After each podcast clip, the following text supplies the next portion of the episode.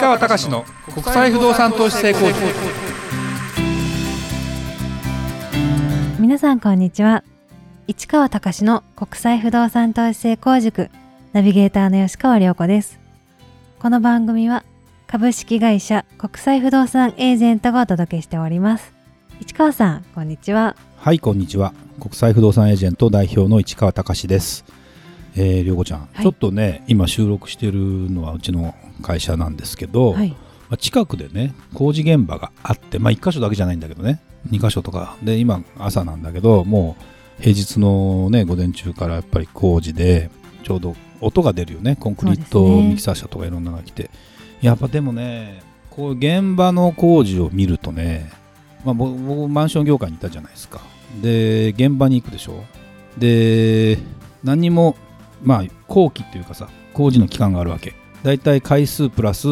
4ヶ月5ヶ月た例えば8ヶ月8階建てだったら1年ちょっとぐらいでマンション建つんですよ。もちろん基礎工事とかにもちょっと時間かかったりする時もあるのでトータル的にともうちょっとかかるんだけどだから1年ぐらい経つと街の風景も変わったりもう建物が新しいものがポンってできたりするよね。でこれね昨日も歩いてて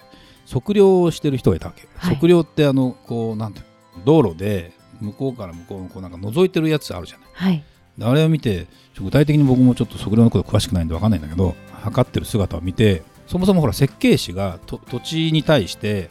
こう図面描くじゃない。で現場でさそれ測量してさここに建てるって決めるじゃん。よくずれないなって思わない？本当そうですね。本当ね思うのよね。どうやってるんですかね。ねちょっとごめんなさい。私もあの詳しい知識がなくてこんな話いきなりしちゃったんだけど。でもねなんていうの例えばマンションとかって基本的に現場で作るじゃない、はい、工業製品を持ってきてまあもちろん組み立てたりするので鉄骨の場合鉄骨を組み上げてってとかあとコンクリートもその場で現場で流し込むパターンと,、うんとあらかじめプレキャストコンクリートつって作ったやつを持ってきてはめ込むパターンってあるわけ。実はね。だからもちろん全部が全部手作りじゃないんだけど基本的には内装工事から何からさマンションって手作りなわけですよ。そうですね、うん、持ってきた工業製品じゃないからそれなのによく誤差がないと思わない？思いますねでも昔ね僕ねまあ、うん、これね30年ぐらい前かなある現場を埼玉県の現場を見に行ってゼネコン上がりのイギリス管理の専門のスタッフが当時リクルートコスモスにいてその方は内々建設にいてそういう現場のこととか設計のことをよく分かってる人が所長上がりの人とかいるわけですよ。で現場を見て指摘してる姿をこの梁曲がってるよとかってその話をしてて。すごいですね。そう。で見たら曲がってるわけ。でそこで何を思ったかっていうとうわ施工のレベルって差があるわって。感じたわけ実は。怖いですね。そう。でねこれねでも実際に面白いんだけど例えば何々建設って大きな看板が出たりするじゃない作ってるのはどこですかって言ったら下請けの人が作ってるわけですよ。何々設備株式会社とかさ、はい、要するに何ていうのかな土建屋さんみたいなさ廃金屋さんとかさ。でそれを取りまとめてるのがゼネコンというゼネラルコンダクターみたいなゼネコンっていうみたいなコントラクターか。っていうような感じでなかなかその海外に行くとこれがまた全部を取り仕切ってる会社がないんだよ。全部もう私はここだけ担当しに来ましたって人がいて。でそれを手作りでやっててよくできるなと思いながら現実問題行ってみるとずれてたりするとかあったりす。るのを見るとこれね実はいやじゃあここのぜここの建設会社だから安心ですかと言われると実はよく見ててこやっぱ何の腕かっていうと所長の段取り力で決まるんだな。段取りなんです、ね、所長そこの現場を仕切ってる人間かやっぱ下請けの後大工の棟梁さんとかまだいるわけ当然。戸建ての現場行くと完全にもうこっからここの工区はどこどこの下請けさんが作りました。こっからこの外区はどこどこの下請けで違うんだもん。これが10年経ってみ？15年経ってみ？実はねクレームの差も違うよこれ。これは業界内あるある話ですよ。多分知らない人の方が多いと思うよ。これねびっくり。なんでまあ皆さんそんなとこまで知っちゃうと余計嫌になっちゃうと思いますけど。まああのそんな話もありますねということで、ね、今日のすいません。本題に行きましょう。はい、えー、今回は会社の90%は10年持たないのは本当なんですか？起業はできても継続発展できるポイントはについて市川さんにお話をしていただきたいと思います。そうですね。あのー、まあ私はねまだ起業して自分の会社個人の会社は7年かな。7期決算終わったのかな。で、えー、もう一つ IPA は今4期目かな。だから10年実はまだ持ってないので、はい、そんな偉そうなことをお前が言うかという話はあるけどそれは置いておいてですね。あのねこれって一般的に言われてる話って聞いたことある？要するに会社を作りました、えー、10社に1社しか10年持ちませんよと言われていると、はい、でこれはまあちょっと統計的な数字で本当に10年10%になってますかって話は実はいろいろ調べてもあんまりはっきりしてないらしい。でそのこれをこのと話をしようかなと思った時にちょっとネットでいろいろ調べてみたらもっとデータ的に言うとシビア。5%いってないんじゃないかなぐらい。だけどこれ会社ってさほっとくパターンもあるからその廃業してる実際その寝かしてある休眠させてるって会社なんかいっぱいあるから、はい、実際にデータだとなかなか出てこないけど実際に僕の周りを見てるとまあ個人事業主でやってる人はちょっと置いといての話なんだけどやっぱ会社作ってやってるけどうまくいってないなっていう話って多いよね。まあ身近にもあるけど。って思うとうーんその起業はできるんですよ。まあ極端なこと言うと。誰でも、はい、あのまあ会社として登記するお金さえあればあと資本金は今1円からでもできるからね。そうですね。物理的にはできるけど。でも実際継続発展できるポイントは何ですかって言った時にそうですね。これね私がこれは、うん、お前が言うのは10年早いと言われるのを覚悟で言いますよ。覚悟で言いますあのやっぱね考えてないし仕事してない人多いよね。社長さんと呼ばれてる人。あのよくこのぐらいの発想でよくやるなぐらいの感じの人も多かったり発想、まあ、アイディアまでは結構出るけど実際に会社にするって難しかったりで実際にやってみたけど向かないなっていう人もいたりでやっぱりうーんまあ向く向かないもあるし仕事をどんな形で考えていくかっていう積み重ねとやっぱりねこれ目の前の仕事をどうやって取っていくかっていうのがあるでこれがでも半年後どうなる？1年後どうなる？5年後どうなるってことを考えてやってる人は少ないねだからうんこう継続発展なかなかしないっていうのが現実ですよ。でただこれはできる人はできるんです。でこれ別に僕もじゃあ起業に関して誰かに教わったわけでは全然なくていろんなことを、まあ、でももともとねやっぱり強い気持ちだね。意志。意志が大事なんですか、ね、意志がないとダメ。で最初はこれねこの涼子ちゃんも知ってると思うしこのポッドキャストをやっているディレクターのあえて名前は出すけど橋本さんね。ディレクターの橋本さんはよく知ってると思うの。僕が、まあ、ある意味ゼロの時から本当に知っててお金ないからこの何をやるにもお金後払いでみたいな感じでスタートしてるわけですよ。はい、で僕はだあのあるところその企業の準備をしてたわけじゃなくてまあでももうそろそろサラリーマンももう難しいかなっていう中でまあ結果的にはもう起業をするような状態になっちゃったんだけどでもそのイメージトレーニングというか覚悟というかでその時何が不安だったかというと本当にねお金ないわけ。でその時にどうしたらいいんですかって言ったら「いや市川さん。まあリクルートコスモス OB で年は僕より下なんだけど先にもう起業してなんかすごく頑張ってる人がいたのでたまたまあるセミナーセミナー講師を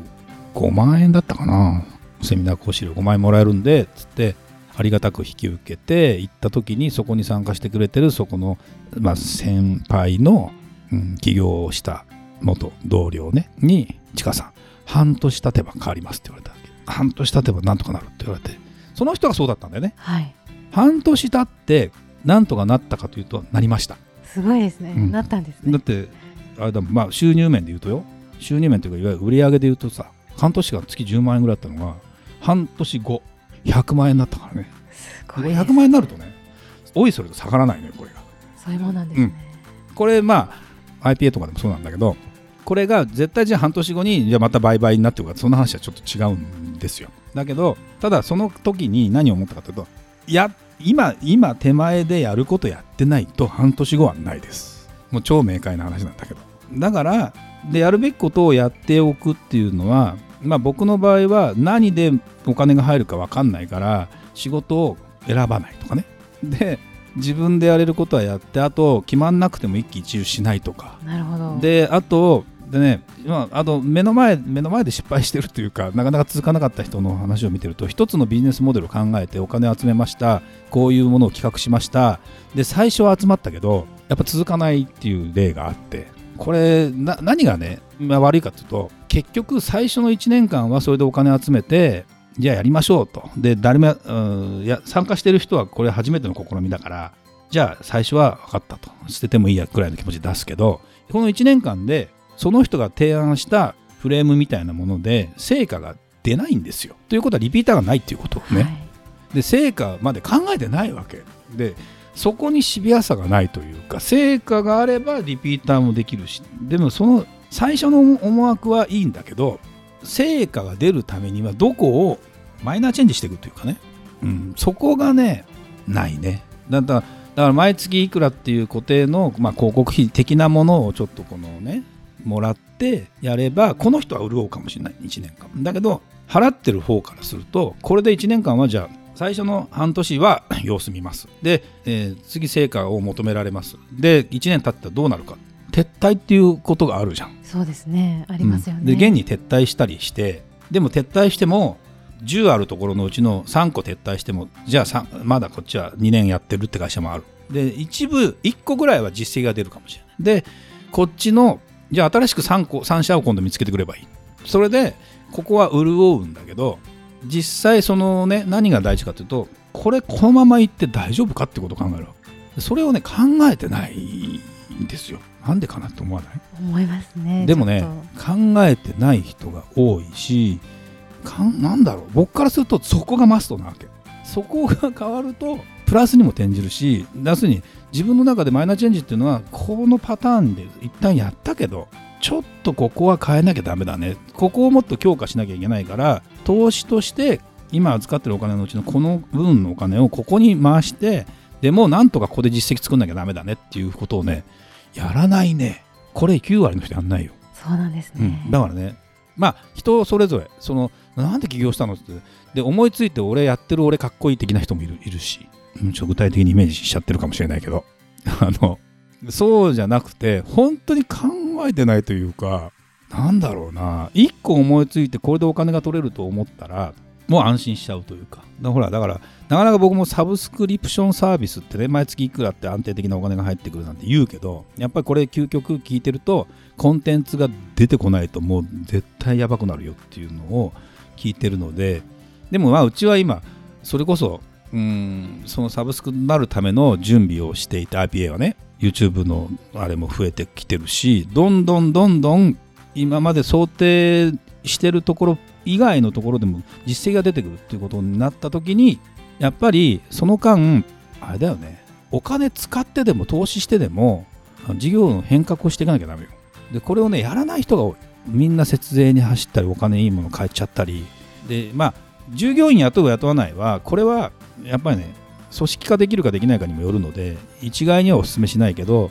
まあ、僕はなんで雇ったかっていうとそんなもん一人でやったって無理に決まってるじゃんと。ですごい、まあ、給料出す側からするとよく出してますねって言われるけどすっごいぶっちゃけ言うとこのぐらいの金額で自分のために仕事してくれるんだったらこれいい全然いいよねって僕は思う派なのよ割と。だから本当にだからそこに関してのシビアさというか見通しがないと難しいのと常に新しいアイデアを出していくっていうことが、まあ、好きだからね僕は。だからまだ成功してるわけじゃないし偉そうなことは言えないけどこういう気持ちでやっていっても荒波がまだまだあるなというような感じなのででもねこれできてくると強い。でできない人は世の中いっぱいいるって思うと企業は誰でもできる。継続発展できるポイントって本当にマイナーチェンジとか本当にそのそこの試行錯誤の繰り返しとかっていうことをシビアに考えて、はい、だって僕もね一個一個今やってることを最初から見通してるわけはないわけよ。だってコロナなんか予測なんかしてない知らない、ね、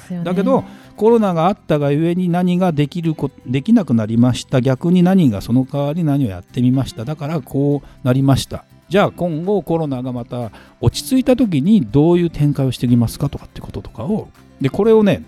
やっぱね一人で考えてるよりは何人か現場の声っていうのは絶対大事。これだからちゃんとできてくるとすごいね。っていうふうに思って起業をもししたいなと思う人がいたらです、はい、なんだろうな。もうそういうところを考えてやった方がいいと思います。まだまだねあのいいんです。1個しか考えてなくてスタートするは全然いいんです。だけど1個だけでずっと続くなんてことないから。なるほど。間違いなくない。視野を広げて。視野も広げて新しいことを取り入れる。さっきの未来年表じゃないけど常にやっぱりね事業でここは儲かるここは儲かるというかここはやっぱり無理だっていうところを切り替えていくことをやらないとって思う。でそれを考えるのは社長だよねって思うのであの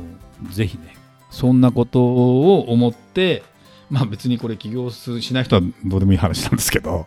あの思っていただけたらいいかなというふうに思いました。はいありがとうございました。それではまた次回お会いしましょう。